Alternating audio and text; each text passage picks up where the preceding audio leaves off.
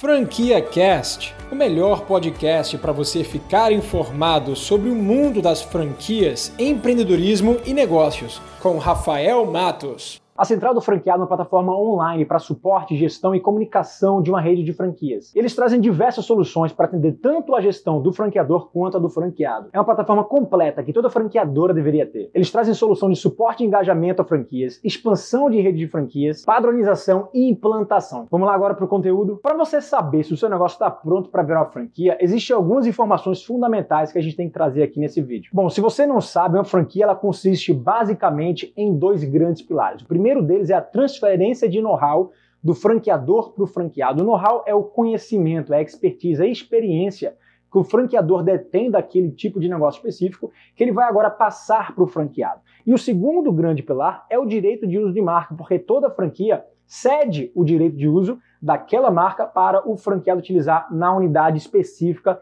que ele está contratando, que ele está adquirindo. Então, pegando esses dois pilares como base para a gente saber se um negócio está ou não pronto para virar uma franquia, na parte de transferência de know-how é simples. A gente precisa saber se o seu negócio que já está rodando hoje, primeiro, você já tem experiência suficiente desse negócio para você poder escalar né, e replicar no modelo de franquias, você já tem tempo de mercado suficiente para entender quais são as oscilações do mercado, para você entender se existe também espaço, oferta disponível para você expandir, para você crescer. Você já montou padrões e procedimentos de gestão, de operação, você já tem checklists operacionais para que você possa entregar na mão de um franqueado e ele simplesmente cumprir aqueles pontos sem você estar tá ali perto, gerenciando, gerindo o negócio. E o seu sistema de gestão, ele já está completo. Você já tem ali uma integração entre fornecedor, estoque, compras, vendas. Esse sistema ele já está robusto, ele já consegue ser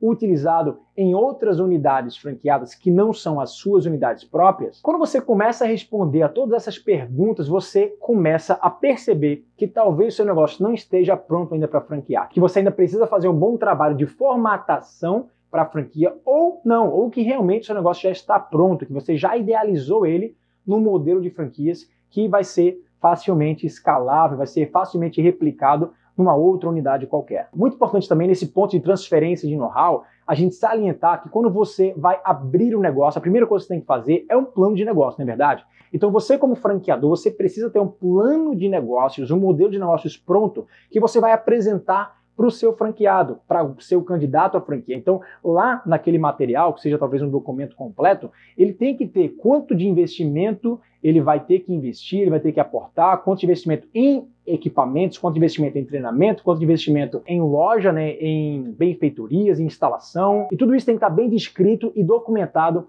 nesse documento que vai ser apresentado para o franqueado em formato de circular de oferta de franquias. Lá você vai prever todo o investimento que ele vai ter e também obviamente, o cálculo de retorno de investimento. Ou seja, com base naquele faturamento médio que você prevê para aquela unidade específica, ele vai ter ali uma rentabilidade de X%. Quanto tempo de negócio, de operação, ele vai precisar ter para retornar o investimento que ele fez do seu negócio. Gente, confie em mim, todas essas informações elas precisam estar muito bem mapeadas e muito bem descritas na circular de oferta de franquia. Talvez seu negócio já esteja pronto para você franquear, mas se você não tiver ainda um contrato revisado por um advogado, uma circular de oferta de franquias muito bem descrita e documentada, o seu negócio ainda não está pronto para ser franqueável. Olhando agora para o segundo pilar, que é o direito de uso de marca. Quando você vai expandir através de modelo de franquias, você vai ceder uso de marca para terceiros. Mas para você ceder o uso de marca, você primeiro tem que deter a propriedade daquela marca. Então, se a sua marca ainda não for registrada no INPI, que é o órgão que regulamenta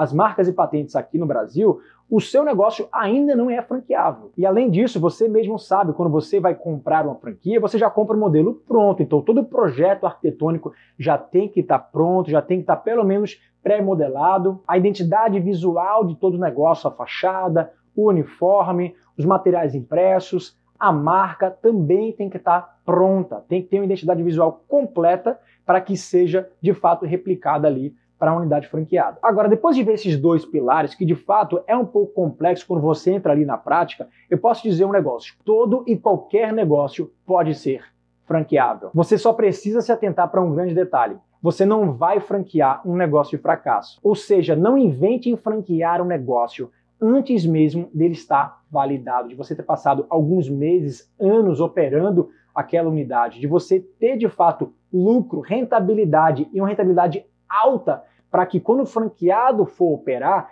ele possa, além de ter aquela receita média que já foi esperada, já foi até projetada por você, ele consiga pagar royalties a franqueador e ainda assim manter ali um lucro líquido no seu bolso, porque ele precisa alimentar os fornecedores, é, a sua equipe, o franqueador e a ele mesmo. Não adianta ele pagar folha de pagamento, ele pagar todos os fornecedores, ele pagar o aluguel, ele pagar royalties e não ter dinheiro sobrando para ele mesmo se pagar. Então, antes de mais nada, a grande premissa aqui para a gente saber se o negócio é ou não franqueável é de fato ele está gerando resultado, está tendo lucro. E depois dali, aí sim você passa para os pilares de transferência de know-how, de manuais operacionais, de direito de uso de marca e essas outras coisas que também são super importantes. Mas aí você pode me perguntar, Rafael, se todo negócio é franqueável, então eu vou montar uma barraca de cachorro quente e vou a partir dela vender franquias. Tô certo? Mais ou menos, ó, não é necessariamente por aí, deixa eu te explicar. Existem alguns fatores que eu gosto de chamar de fatores de franqueabilidade, que vão ajudar, que vão ditar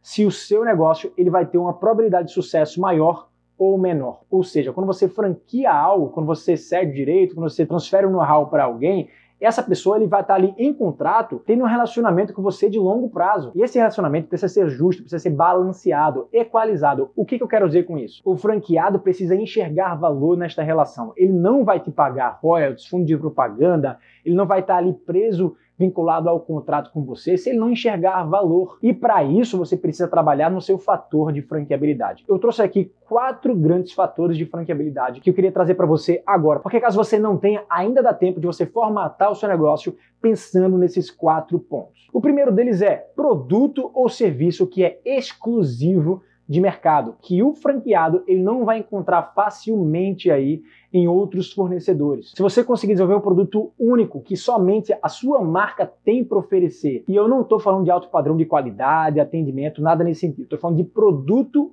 único. Aí sim você tem um altíssimo fator de franqueabilidade. Em segundo lugar, esse é um pouco mais difícil, mas as marcas mais antigas e mais consolidadas, principalmente as marcas globais, elas trazem esse peso que é a marca vende por si só. Eu tenho certeza que todos os franqueados que investiram na franquia da McDonald's, eles investiram pela marca. Eles têm certeza absoluta que aquele arco dourado ali da McDonald's tem um peso, tem um valor altíssimo para o público. Então ele está pouco se lixando se existe hambúrguer gourmet, se existem produtos mais saudáveis no mercado, ele não está nem aí. O que ele vê é simplesmente o poder e a força que a marca da McDonald's tem. Em terceiro lugar, eu queria trazer um fator de franqueabilidade que é bem interessante, que é quando uma empresa, a franqueadora, ela detém uma inteligência muito grande de mercado ou ela detém uma base de clientes muito grande. E a partir daí ela consegue amarrar o seu franqueado, ela consegue criar um vínculo maior com ele, porque a base de clientes e de faturamento que o franqueado tem vem provém da franqueadora. Então, quando você cria uma franquia e dá para o seu franqueado o cliente na mão dele, no cliente de mão beijada, ele vai enxergar um valor altíssimo naquela relação. E eu sei que esse é um ponto bastante complexo, mas tem franquias hoje